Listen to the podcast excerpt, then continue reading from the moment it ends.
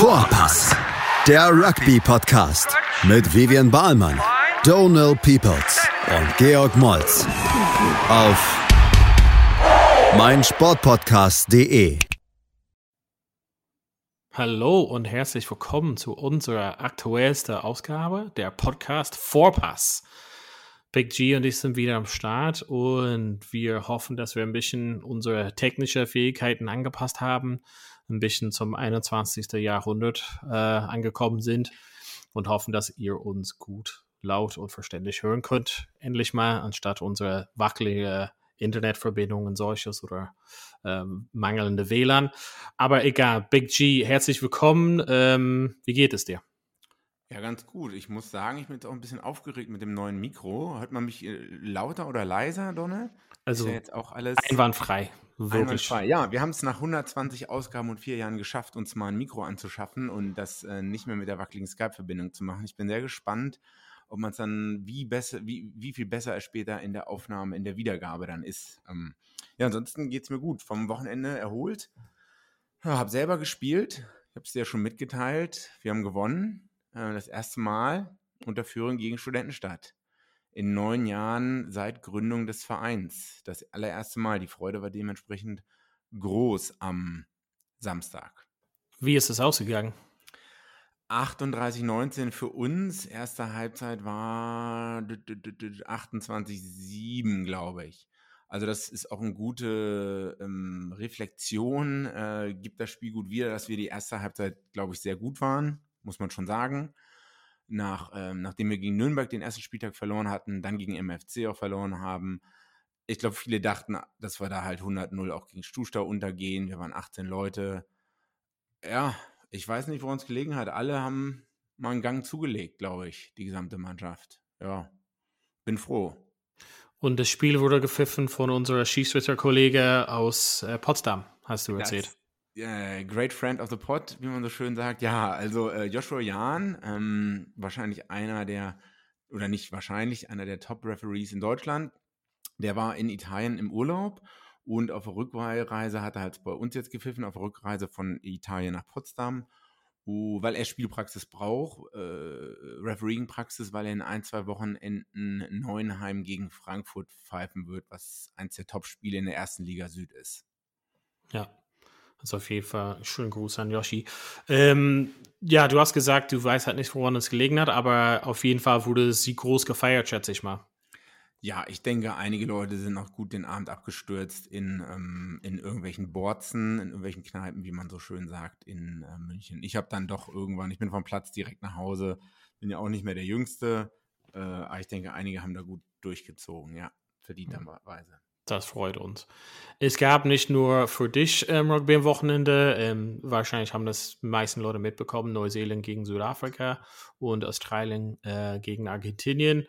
Ähm, lass uns mal kurz da mit Neuseeland, Südafrika anfangen. Also Spiel gegen 19 zu 17 hat am Ende aus. Ähm, entscheidend war das Kickspiel von beiden Seiten, beziehungsweise auch Straftritte Erhöhungssache. Ähm, am Ende der Unterschied war wirklich, dass Pollard die Erhöhung hat nicht geschafft hat ähm, beim Versuch von Südafrika. Aber wahrscheinlich noch entscheidender war das Kickspiel grundsätzlich von Südafrika, beziehungsweise das mangelnde, ähm, ja, die irische Mannschaft nennt es immer, oder Leinster und so nennen es Heads-Up-Rugby, also das mangelnde entscheidendem, wahrscheinlich auf dem Platz von den Spielern, also die Entscheidungsfähigkeit oder Entscheidungsgrundlage auf dem Platz sozusagen. Also du hast mir was Entspannendes geschickt, die letzten äh, ja, zehn oder sechs Minuten quasi von dem Spiel. Ähm, da waren mehrere grundlegend wahrscheinlich falsche Entscheidungen, beziehungsweise sehr steife taktische Entscheidungen durchgeführt worden und wo die äh, südafrikanische Spieler nicht so nach oben oder nach vorne geschaut haben, wie die Neuseeländer verteidigt haben. Also wahrscheinlich sehr steif oder denkst du trotzdem, dass die Spieler da entschieden haben und einfach falsch auf dem Platz waren? Das ist eine gute Frage. Also erstmal, äh, Neuseeland hat gewonnen, 1917, Halbzeit 13-11. Es gab nur zwei Versuche jeweils. Ähm, einmal vom Jordan auf äh, der Seite von Neuseeland und auf der anderen Seite von Nikosi auf der Seite von Südafrika. zwei, eine Conversion von Barrett, vier Penalties von Barrett und vier Penalties von Pollard. Ähm, ich weiß auch nicht, was ich von dem Spiel halten soll. Ist halt die Frage, hätte Südafrika verdient zu gewinnen? Weiß ich nicht, da sagen meine Kiwi-Freunde nein, auf gar keinen Fall natürlich. Aber ich denke auch, ich denke, dass Südafrika hätte gewinnen können, weil einige Male wurde Neuseeland auf dem falschen Fuß erwischt und einige Male wurde ja auch gekickt und da war es die richtige Entscheidung zu kicken, sage ich mal so. Ähm, und Südafrika war auch viel aggressiver am Ruck und auch viel schneller im Gegensatz zu den Spielen in, äh, gegen Australien. Aber da kommen wir auch genau auf den Punkt, den du angesprochen hast. Man war zu strukturiert und zu steif. Äh, fast zu deutsch, würde ich sagen. Dass man halt, ähm, für die, die es nicht wissen, wir haben ein Video angeguckt, wo halt äh, sechs Minuten nur falsche Spring Springbok-Entscheidungen getroffen wurden, wo halt wirklich, man sieht halt Faf de Klerk hat eigentlich rechts außen, sagen wir mal, man ist jetzt Mittellinie, Faf de Klerk hat rechts außen eigentlich einen Überlap auf der rechten Seite von 5 zu 2, 5 zu 3. Und man sieht, er nimmt den Ball direkt aus dem Ruck und kickt einfach. Und so ähnliche Sachen sind halt in diesen ähm, Minuten oftmals passiert im Spiel. Und hätte man da anders andere Entscheidungen getroffen, Decision Making, ne, da kommen wir dazu, Heads Up Rugby gespielt, hätte man geguckt, was vor sich ist, denke ich, hätte Südafrika hier wahrscheinlich gewonnen. Ja. Ähm, auch, aber auch, ja. Also auch so quasi, du, du hast es ja gesagt, in den sechs Minuten mehrmals de Klerk gekickt, also auch quasi falsche Entscheidungen, aber auch falsch ausgeführt. Also da sieht man halt äh, ganz klar und deutlich, dass man hat ja, wahrscheinlicher, wenn man den Kickspiel macht, dann vielleicht äh, auf der rechten Seite. Also ja, in einem Beispiel war es quasi ein äh, ja, 6 zu 4 Overlap, ähm, Überzahl auf der rechten Seite und er kickt einfach relativ mittig, beziehungsweise auch leicht links, wo mhm. McKenzie den Ball leicht fangen kann und gleich den Konter ähm, starten kann mit, mit Barrett. Hm, also es ist auch so eine Sache für mich, irgendwie auch in den letzten Minuten von, von so irgendwie so da hat so ein bisschen eine Führung gefehlt. Also ähm, normalerweise kriegt der Trainer quasi sein Message ja schon durch. Was bei mir gefehlt hat, dass, ich, dass die führenden Spieler auf dem Platz, Kapitän oder Sturmführer oder solches, für Mühlen zum Beispiel, nicht irgendwie gesagt hat, okay, wir haben noch, keine Ahnung, eineinhalb Minuten oder eine Minute noch, wir wollen halt den Ballbesitz halt nicht weggeben. Ähm, mhm. Ähm, man hat ja gesehen, dass sie auch ähm, ja, die Möglichkeiten hatten, irgendwie den Ball irgendwie auf der Mittellinie zu behalten und irgendwie versuchen dort irgendwie nochmal mit Pick and Goes oder irgendwie mit dem, mit dem tieferen Spieler vielleicht nochmal breit anzugreifen. Ähm, also ich, ich habe ja gesehen, dass oft Neuseeland sehr schlecht strukturiert wurde. Also es ist nicht ja. irgendwie, dass sie enormen Druck ausgeübt haben oder es irgendwie unglaubliche Verteidigung. Also eigentlich war Neuseeland relativ schlecht ähm, aufgestellt in der Verteidigungslinie ähm, und da waren halt ja die Gelegenheiten da. Und das war für mich irgendwie die Frage, haben die Spieler das selber also auf dem Platz gesehen, ja, also haben gesehen, mhm. nein, wenn, wenn de Klerk einfach so ein bisschen blind kickt, weil das so die Strategie ist grundsätzlich. Ähm, aber andererseits gab es genug Gelegenheiten von, ja, wie, wie gesagt, jemand wie Vermeulen oder ähm, ja, Pollard oder irgendjemand ein bisschen mehr Übersicht, auch wo die in einer ruhigen Minute sagen können, hey, unsere Strategie ist es jetzt noch, keine Ahnung, zwei, drei Minuten zu spielen. Wir liegen halt ein bisschen hinten. Möglichkeit zum Straftritt wäre super. Also 19, 17, 20, 19 hätte man vielleicht noch drehen können mit einem Straftritt. Ja. Es ist ja nicht unmöglich gewesen. Die Gelegenheiten waren ja da. Also denkst du, dass die Spieler selber nicht selbstbewusst genug sind, um einfach da auf dem Platz zu entscheiden? Oder was meinst du, das fehlt? Vielleicht ist die These, vielleicht kann die These sein, dass, ich meine, da sind ja einige Leute da auf dem Platz, die jetzt nicht erst äh, die ersten fünf Testspiele absolvieren. Ne? Also es ist Kulisi, der Captain da. Ähm, ich denke, Pollard ist lange genug dabei. Auch so Leute wie, äh, ich glaube, der Outside Center ist sogar auch der Captain von den Sharks. Also Am, ja. Willi Leroux ist auch schon länger dabei. Also vielleicht gibt es da zu viele Köche, die den Brei verderben, sage ich mal so. Oder vielleicht, ähm, wie sagt man im Englischen, ähm, Decision Paralysis oder irgendwie sowas. Äh, das ist halt zu viele Leute wollten vielleicht Entscheidungen treffen, können Entscheidungen treffen, aber haben deswegen keine Entscheidung getroffen. Jeder hat sich so ein bisschen vielleicht auf den anderen verlassen und dann hat jeder irgendwie so ein bisschen gemacht, äh, was er wollen. Also es hat halt einer, und das ist dann eigentlich ein Leadership-Issue von, von dem Captain Colisi, ne? dass der halt sagt, nee, äh, so wird es jetzt gemacht. Also ich meine, dafür hat man halt den Captain, oder nicht? Ja, also, ja, also, ähm, also es gab auch Momente, wo das Spiel unterbrochen wurde. Hat, ne? Das ist nicht irgendwie, dass es hat sechs Minuten lang oder zehn Minuten lang ohne Pause gab. Also es gab schon Momente, wo man kurz noch die entscheidenden Spieler kurz dazu rufen könnten und sagen, hey Jungs, wir sind oft genug in der Lage gewesen, dass wir halt ein oder zwei Punkte hinten lagen. Wir wollen halt irgendwie als Straftritt erzeugen. Wir wollen halt das Spiel möglichst in der Hälfte der Gegner halt noch spielen und möglichst den Ballbesitz halt nicht weggeben. Ähm, diesen letzten Angriffe, also ich meine, die haben ziemlich gut getan. Die, also LeRoux und Co., ähm, Pollard etc. haben das geschafft, aus deren eigenen Hälfte anzugreifen und trotzdem Neuseeland mit einem Mann im Rock gewinnt den Ball gegenüber zwei Südafrikaner. Also als letztes Straftat, der genau.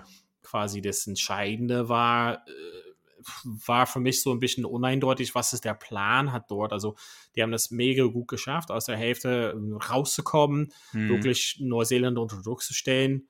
Ähm, ja, grundsätzlich war Neuseeland unter dem hohen Ball nicht so selbstsicher äh, mit dem, mit dem, mit den Jungs Brit zum Beispiel, mit, was zu dem ersten Versuch geführt hatte. Aber in den Momenten, man trainiert auch nicht nur, wann kicken wir und wo kicken wir, sondern wie viele Minuten sind auf der Spieluhr. Also wirklich die Profi-Top-Mannschaften machen das, dass sie halt sagen, es ist die 79. Minute, wir liegen zwei Punkte hintern, wir fangen an unsere eigene 22 oder irgendwas, wir brauchen halt ein Straftritt mindestens halt irgendwo. Ähm, so wollen wir uns halt aufstellen und mir hat so ein bisschen gefehlt, diese, diese entscheidenden Momente zu sagen, okay, Normalerweise, wenn es, keine Ahnung, nach 20 Minuten wäre, würden wir halt einen Hochkick stellen. Neuseeland scheint nicht so sicher darunter zu sein. Mhm. Ähm, aber das war nicht das Timing dafür. Also das sind die Entscheidungen für andere Momente. Also der Grundlage war, hey, wir sind zwei Punkte hinten, wir brauchen einen Straftritt mindestens. Wir wollen halt den Ball nicht unnötig weggeben oder ähm, ja, irgendwie die, äh, also die Rocks auf irgendwie 50-50 machen, sondern wollen sicher da reingehen, entschlossen da reingehen, ähm, gut sauber machen. Und das hat man gesehen, dass es so ein bisschen am Anfang und am Ende so ein bisschen willkürlich war, wie viele Sachen gesagt haben. Also manchmal war es ein sehr offenes Spiel, wo normalerweise das man von Südafrika nicht erwartet, oder? Ja, genau. Ja, auf jeden Fall ähm, jetzt äh, 100 Testspiele zwischen Neuseeland und Südafrika und Neuseeland ja. hat jetzt insgesamt 60 gewonnen, Südafrika 36, also Bilanz auf jeden Fall eher zu den Gunsten von Neuseeland.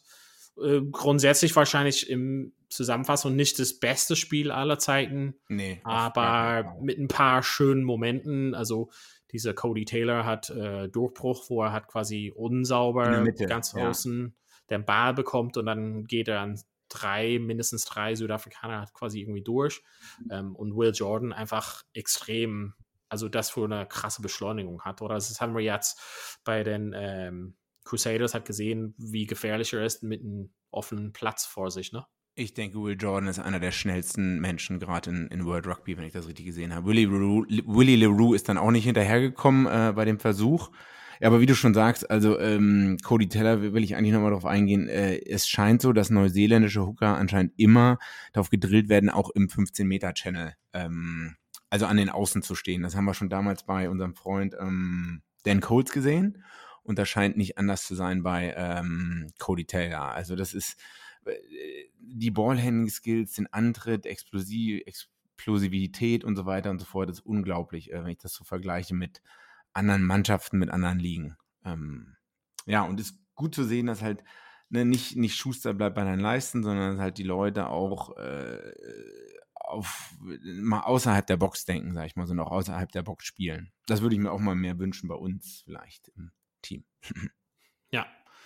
Ähm, kommen wir halt gleich zum, zum anderen Spiel, Australien gegen Argentinien. Ähm, also ich meine, nicht das schönste Spiel aller Zeiten, aber zumindest ein paar schöne Versuche. Ähm, gute, also ich meine, grundsätzlich gute Leistung von Australien. Ähm, wie hast du das Spiel erlebt? Ähm, ging hat ja am Ende ähm, 27 zu 8 aus für, für Australien. Wie, wie würdest du das zusammenfassen, das Spiel?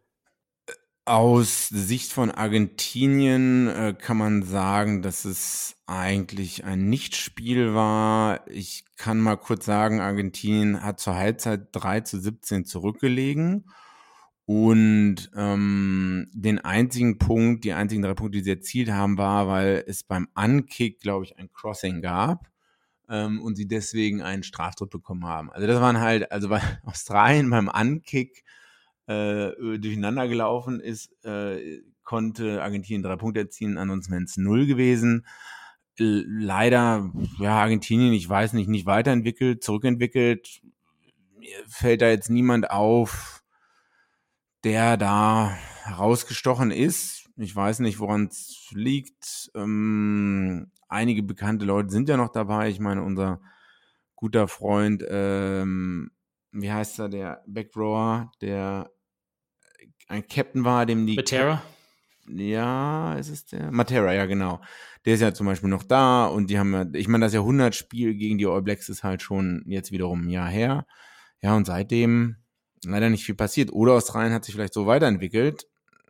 Aber wahrscheinlich hat wahrscheinlich der Heimvorteil ein bisschen was zu tun. Damit, ich meine, Australien, was interessant ist, dass halt jetzt James O'Connor zurückkommt, wieder gesund, saß auf der Ersatzbank als 22 hat dann irgendwann ähm, Quade Cooper ersetzt, Anfang, Mitte der zweiten Halbzeit. Was noch interessant ist, dass unser Freund John Peter vielleicht im Mittelfeld als Center keine Chance mehr hat. Ich weiß nicht, ob es dir aufgefallen ist oder die Diskussion ist, ob er nicht eigentlich Fullback oder Wing dann spielen soll. Ähm, das ist ja. zumindest ein bisschen die, ähm, ja, weil Ikita, also Karevi ist zurück an 12, macht eine super Arbeit, nimmt dem Flyhalf eine Menge äh, Druck ab.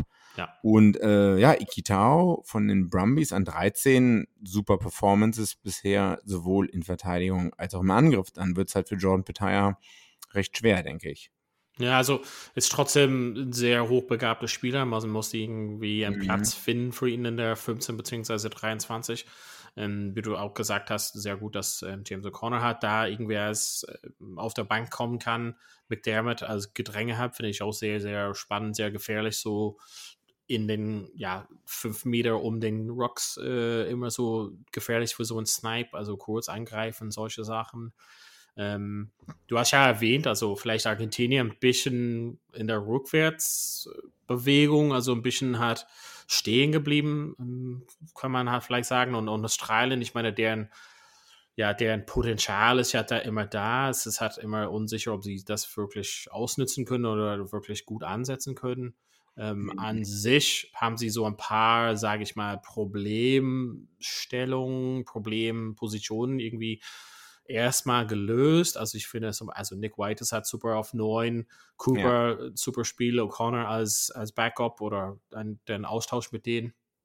Ähm, ich hatte es ja letzte Woche auch erwähnt, wenn Corabetti ähm, ein gutes Spiel hat, dann hat er wirklich super Spiel, äh, setzt sich gut ein. Und wie gesagt, jemand wie Partei von der Bank, ist sehr jung, relativ unerfahren grundsätzlich. Ähm, wie gesagt, trotzdem findet er seinen Platz. Callaway auch jung und hochmotiviert. Ich finde, dass er halt quasi den, den, diese Mischung ähm, so langsam drauf haben. Wie lange das sich hält, das weiß man halt nicht. Ähm, grundsätzlich glaube ich, dass Australien, also Rugby in Australien, ist nicht so gut aufgebaut, aber mit den 15 bzw. 23 sind die gut aufgestellt. Kaderdicht ist halt sowas. Aber für Argentinien hat das erstmal gereicht, sage ich mal. Genau, man muss jetzt sehen, äh, jetzt hat man schon mal den Grundstein gelegt, man hat zu Hause gespielt in Queensland, ähm, bestimmt schon mal ein Vorteil gewesen für Australien, beziehungsweise kein Nachteil. Es geht dann in die Autumn-Tests rüber in die Nordhemisphäre, man wird auch gegen England spielen, da wird man dann halt wirklich sehen, was die Leute halt können. Ne? War das jetzt eine Eintags-Zuhause-Fliege? Man hat es jetzt schon mal mehr geschafft, mehr Konsistenz als ein Spiel. Aber ich meine, die großen Brocken für Australien sind nach wie vor meiner Meinung nach Neuseeland und da hat man jetzt verloren, zweimal.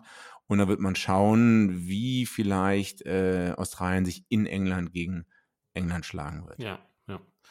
Also erstmal sagen wir halt positiv für Australien, eher so, ja, stehen geblieben für Argentinien und äh, Neuseeland, Südafrika, ja, nicht die spannendste Spiel, aber trotzdem irgendwie ab und an mal einen netten Versuch daraus. Machen wir eine kurze Pause und es geht gleich, mit dem, gleich weiter mit den europäischen Clubmannschaften in Teil 2. Also bis gleich bei Vorpass. Willkommen zurück, Teil 2. Wir haben über Rugby Championships gesprochen, ähm, aber in Clubmannschaften äh, in europäischen Aussicht haben wir noch nicht so tief reingeschaut. Aber Premiership ist wieder am Start, französische Liga ist wieder am Start und Ultimate Fighting Championship äh, in ja, Irland, Wales, Schottland, Italien und Südafrika ist wieder am Start.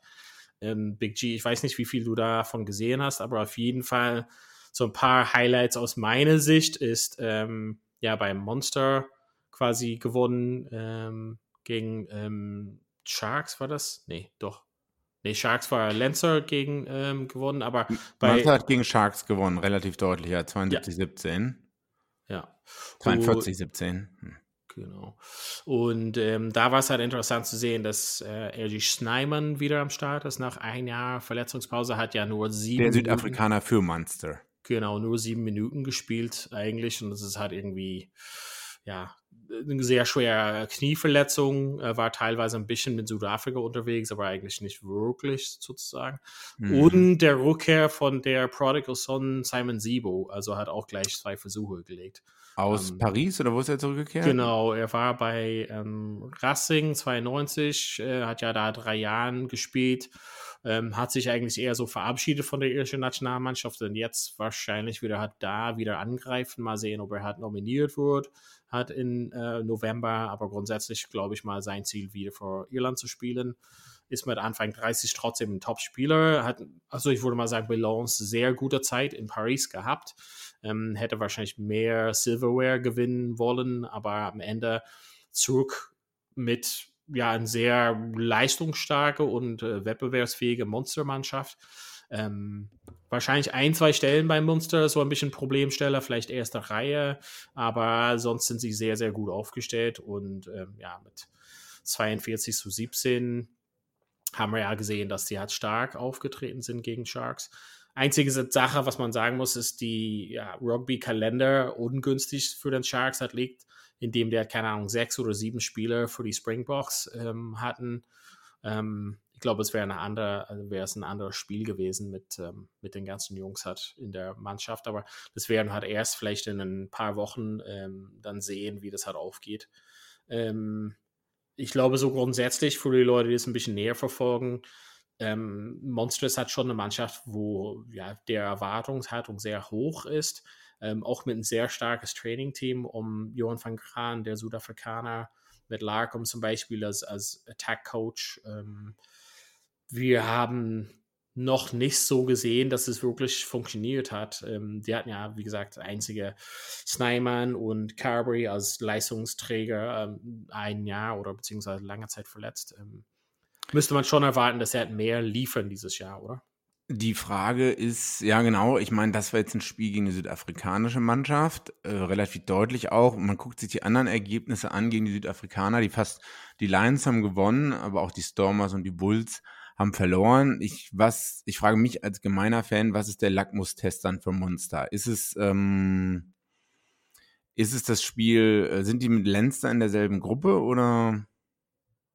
Puh, du fragst halt Sachen, also ich glaube, keiner hat so den gesamten Überblick, ähm, wie das hat funktioniert. Die spielen aber trotzdem Derbys halt miteinander. Also ich mhm. glaube, das ist halt wichtig für das lokale Rivalitäten und der wirklichen Test, ähm, wer gegen eine gesamte Bulls-Mannschaft oder gegen eine gesamte starke Monstermannschaft äh, gegen Leinster, würde ich mal sagen, das sind schon irgendwie anderen Hausnummern wie also ein ersatzgeschwächte Bulls. Also 31 zu äh, 3 hat Lancer gegen Bulls gewonnen, 42 zu 17 Monster gegen Sharks. Man hat aber phasenweise gesehen, was halt möglich ist bei den Sharks. Die haben relativ flinke, schnelle Außenspieler und ähm, wollen halt so ein halbwegs Offload betontes Spiel halt noch spielen. Ähm, aber dann kommt es halt schon durch, dass es halt irgendwie zu Schwachstellen von Monster hat. Ähm, ja, in den Vordergrund gestellt hat. Wie gesagt, ich glaube, dass am Anfang ist ein bisschen schwieriger einzuschätzen, da viele südafrikanische Nationalmannschaftsspieler äh, fehlen. Und für die Lancer und Monster Jungs ist wirklich sehr, sehr starke Mannschaften aufgetreten. Also mit den ganzen Jungs, die halt zum Beispiel nicht bei den äh, Lions hat nominiert wurden. Viele Leute wie Sexton zum Beispiel hat ähm, da, Omahni zum Beispiel hat da für Monster, ähm, würde ich mal sagen, sehr, sehr stark. Und dieses Zuhause-Bonus, würde ich mal sagen. Also man kann noch nicht so viel einlesen dabei, mhm. aber trotzdem bei Lancer kann man halt sehen, dass sie halt, das, das sagen wir halt jedes Jahr, so eine enorme Kaderdichte haben, einfach mit, sage ich mal, mindestens 23 bis 40 Jungs, die halt nicht eine zweite Mannschaft bilden würden, sondern alle Erstmannschaftswettbewerb wären. Ähm, daher ist es wirklich der Test, wenn Lancer mit volle Mannschaft gegen eine Bulls oder Sharks oder Monster mit voller Mannschaft hat auftreten. Das wäre halt der wirkliche Test zu sehen, wie weit die Mannschaften auseinander sind.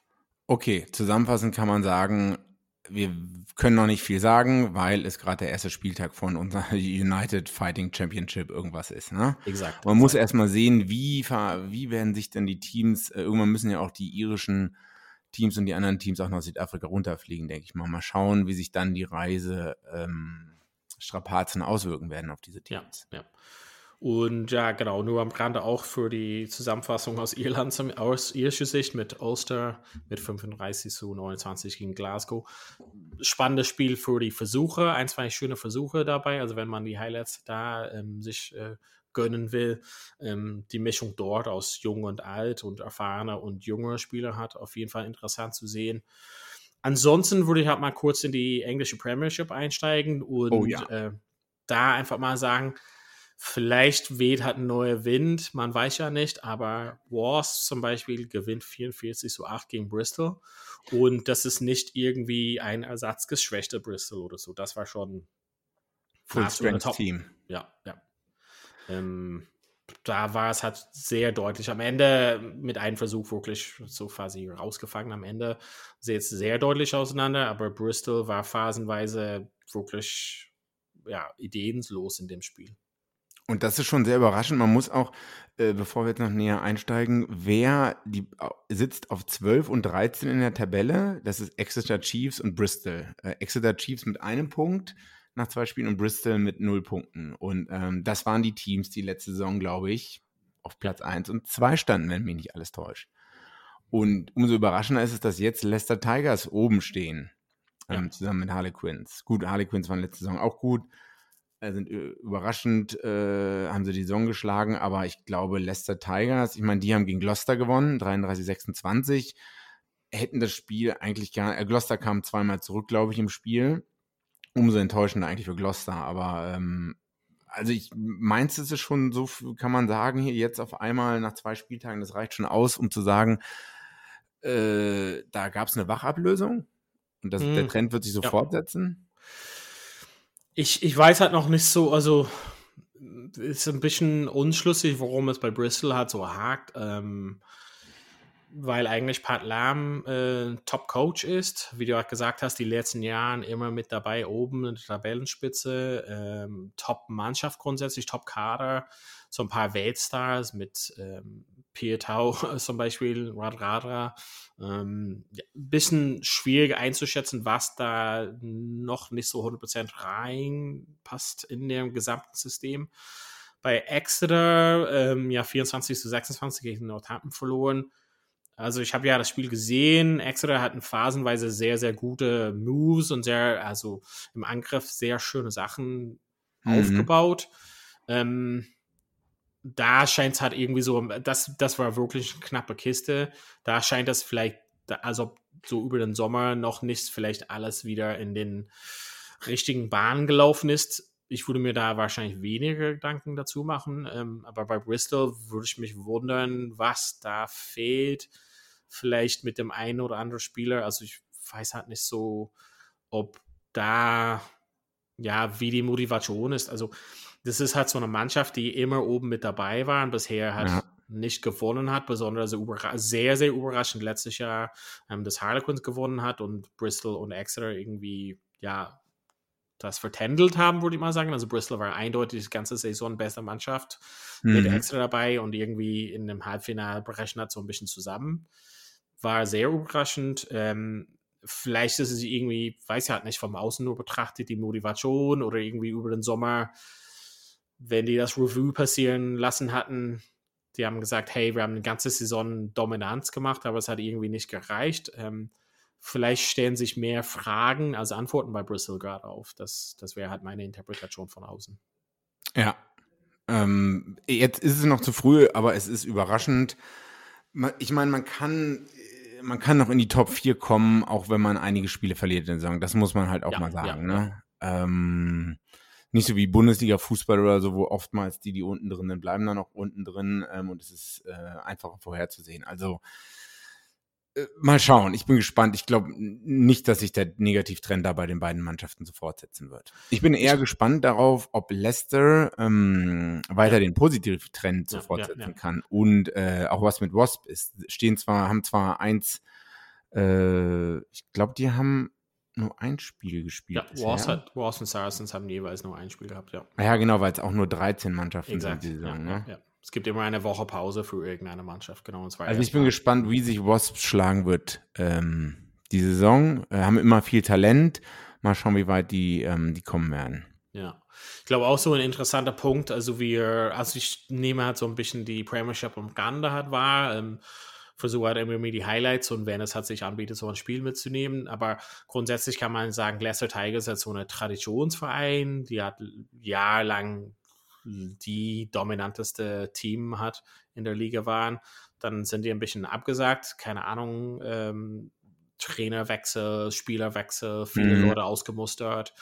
Ähm, jetzt mit Borthwick ähm, obendrauf als Director of Rugby ähm, paar Positionen hat, neu paar Spieler quasi aus deren eigener Academy hat so durchgebracht. Ähm, ist halt spannend zu sehen, ob die das auf Dauer halten können. Also in den Spielen, was wir bisher gesehen haben, haben sie sehr gute Akzenten gesetzt. Aber ist, also die Premiership ist schon ein, eine Liga, wo es halt nicht um einen Sprint geht, sondern wirklich um Ausdauer. Also deshalb ist halt schwierig. Bristol hat es nur am Abkacken und Leicester mhm. ist nur stark, aber es geht wirklich um ja auf das ganze Dauer in dieses Jahr, wenn es halt kein Abstiegsspiel oder Abstiegsangst gibt, ähm, gibt es schon einen leichten anderen Geschmack als in den anderen Jahren. Ähm, so wie die Tabelle jetzt aussieht mit Leicester, Leicester, Harlequins, Northampton und Worcester, würde man sagen, dass es nicht so bleibt auf das ganze Saison. Und ähm, was man aber sehen kann, ist, dass ja, wie gesagt, Bristol vielleicht Motivationsprobleme hat, aber auch so eine Mannschaft wie Bath oder Gloucester oder London Irish, ich weiß halt nicht, würde mir sonst Sorgen hat machen, also irgendwie noch nicht so viel von denen gesehen, dass sie hat eine ganze Saison oben mit dabei. Also das sind halt Mannschaften, wo ich denke, dass es vielleicht irgendwie, dass sie halt Schwierigkeiten haben werden. Also besonders Bath. Du denkst, dass sie Schwierigkeiten haben werden oder keine Schwierigkeiten haben? Doch, also ich, beim Bath-Spiel hat man einfach gesehen, die haben zu Hause verloren, 13 zu 20 gegen Newcastle Falcons. Ne? Ja, hm. und das war halt kein schönes Spiel. Und Newcastle ist kein Top-Mannschaft. Top-Mannschaft. So, und das war, was es bei mir so, ich weiß, dass vielleicht ein, zwei Spieler noch gefehlt haben bei Bath, aber das ist immer so ein bisschen Wackelkandidat grundsätzlich, oder irgendwie so kein wirkliches, ähm, ja, manchmal spielen die halt oben mit und manchmal hat, ja, versacken die halt so ein bisschen hat und mhm das ist halt so ein bisschen, wo ich mir Angst machen würde, auch mit Gloucester, auch so ein bisschen fehlende Struktur, fehlendes Konzept von des Gesamten, also auch in den letzten Jahren so Trainerwechsel, ähm, Bad Blood, also schlechte Stimmung in der Mannschaft. Letztes Jahr Trainer und Director of Rugby rausgeschmissen. So solche Sachen irgendwie kein gutes Zeichen. Also für die Langlebigkeit zu solcher Mannschaften weiß ich halt nicht, wie gut es ist. Besonders wenn es halt Mannschaften gibt wie in Bristol oder zum Beispiel auch London Irish oder Saracens, die Geld einstecken und wirklich in ja. Spieler hat investieren. Da tue ich mir schwer zu sehen, dass es halt Bath und Gloucester hat damit auf den ganzen Saison hat ähm, das aushalten können das ist halt, wo ich mir da Gedanken machen würde zu den Mannschaften zum Beispiel und weniger Gedanken machen würde, ob das Exeter und Bristol halt immer noch in fünf, sechs oder sieben Spieltagen immer noch ganz unten sind, sondern wie hält es eine Mannschaft wie Bath oder Gloucester oder London Irish oder Newcastle oder so auf das ganze Saison diesen Ausdauerprinzip Tja, Donald, das werden wir nächste Woche dann äh, wieder besprechen, denke ich, ne? Ja, auf jeden Fall. Ähm, was gab es halt noch aus der Rugby-Welt? Ähm, England Training Camp. Ich glaube, es äh, findet so ein Schnell-Training Camp statt. Da sind ein paar Leute nicht dabei. Ähm, George Ford, eben schon drüber gesprochen, äh, die Vunipola Brothers. Aber ich glaube, es ist nur so ein, ich meine, das waren ja auch Leute, die teilweise bei den British and Irish Lines dabei waren. Ähm, ich glaube, es ist nur so ein, wir geben euch mal eine Pause und gucken uns andere Leute an. Also ich glaube, einige haben aufgeschrien und sich gefragt, oh, die sind ja ganz raus, aber ich glaube, das ist äh, jetzt nicht der Fall. Ähm, ja. Bin gespannt, was aus dem England Trainingscamp rauskommt. Ich weiß nicht, wann genau die Autumn Internationals anfangen. Müsste man mal googeln. Normalerweise im November, aber die Termine, also ein paar Spiele, die angesetzt wurden, sind ausgefallen. Also ich glaube einmal ein Spiel in Las Vegas, der ausgefallen ist wegen Reisebestimmungen und solches. Also ja, bis, Ende, bis, letztes Oktoberwochenende, Samstag, ja. 30. Oktober geht's los mit Wales, Neuseeland zum Beispiel. Ja. Und bis es wirklich, bis wir so weit sind, glaube ich, den Frieden hat noch nicht, also aus den letzten Jahren irgendwie die Erfahrung gehabt, dass es erst, wenn das Spiel wirklich startet, äh, ist es ah, da, okay. ja, war es eben, würde ich mal sagen. So, ich glaube, wir haben mal so einen relativ guten Überblick von den letzten Tagen, Wochen, äh, Woche und äh, natürlich deine wunderschöne Erfahrung und äh, Sieg können wir auf jeden Fall bejubeln. Ansonsten würde ich mal sagen, dass es uns äh, wirklich eine Freude war oder gemacht hat, ähm, mit ein bisschen neuen Technologie hat wieder hier zu sein. Big G. Ja. Da sage ich mal einfach mal herzlichen Dank nochmal. Äh, danke dir, Donald, dass du das auch vorangetrieben hast mit unserer Podcast-Qualität. Oh, jetzt kommt hier gegenseitige, äh, gegenseitiges Abfeiern. Naja, ich werde mal nachher alles hochladen, mal schauen, wie sich alles nachher zusammenfügt. Das freut uns auf jeden Fall, freut uns auf jeden Fall von euch zu hören zu Hause und wir bedanken uns fürs Zuhören und sagen bis bald wieder bei Vorpass. Vorpass. Wie viele Kaffees waren es heute schon? Kaffee spielt im Leben vieler eine sehr große Rolle. Und das nicht nur zu Hause oder im Café, sondern auch am Arbeitsplatz. Dafür gibt es Lavazza Professional. Kaffee am Arbeitsplatz, der genauso lecker schmeckt wie in eurem Lieblingscafé. Die perfekte Kaffeelösung für jede Art von Unternehmen. Klein, mittel, groß. Ihr habt auf jeden Fall einen Kaffee, der schmeckt. Die richtige Motivation für eure Arbeitstage. Alle Infos zu Lavazza Professional findet ihr auf lavazzapro.de mit allen Kaffeelösungen für euer Büro.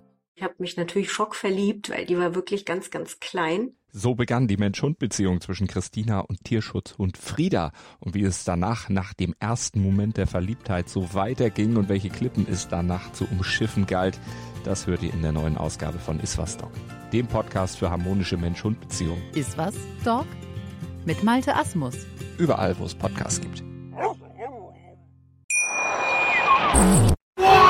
Vorpass der Rugby-Podcast mit Vivian Bahlmann, Donal Peoples und Georg Moltz auf meinsportpodcast.de.